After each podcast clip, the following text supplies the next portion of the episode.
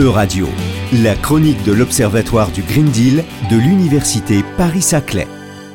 Bonjour à tous, nous allons aujourd'hui nous intéresser à l'interdiction de la vente des véhicules thermiques en compagnie d'Antoine Leroy, étudiant à l'Université Paris-Saclay, l'université qui accueille l'Observatoire du Green Deal. Sous l'impulsion d'Ursula von der Leyen, la Commission européenne a réussi à faire pivoter l'Union européenne vers un objectif de neutralité carbone avec le pacte vert européen, l'Union européenne s'est donné des objectifs climatiques clairs et ambitieux pour 2030 et 2050 et, pour les atteindre, elle a adopté une série de mesures législatives. Et alors que la pandémie du Covid-19 et l'invasion de l'Ukraine par la Russie ont rappelé que la crise climatique n'était pas, pour l'Europe, le seul défi d'ampleur. La Commission a su garder le cap. Des centaines de milliards d'euros de fonds verts de l'Union européenne ont ainsi été mobilisés dans le cadre du plan de relance européen. L'Union européenne consacre donc environ 50 milliards d'euros par an à l'action pour le climat.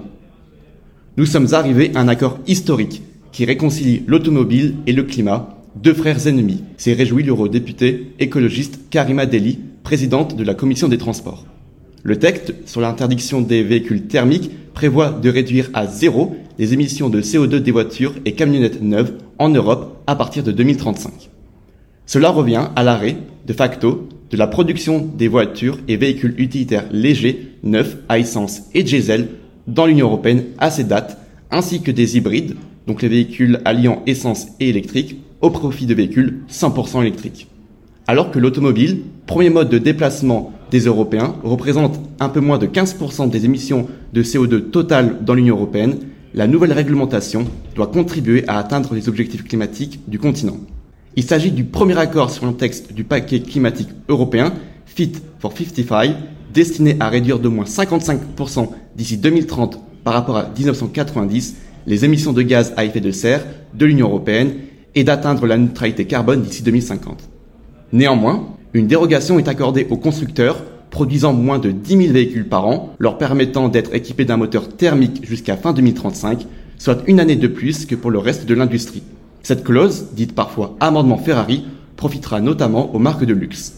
Mais le vote du texte a également fait grincer des dents, notamment au sein du PPE, la principale formation politique au Parlement européen, qui défendait une réduction des émissions de CO2 des véhicules neufs en 2030 de 90% plutôt que 100%.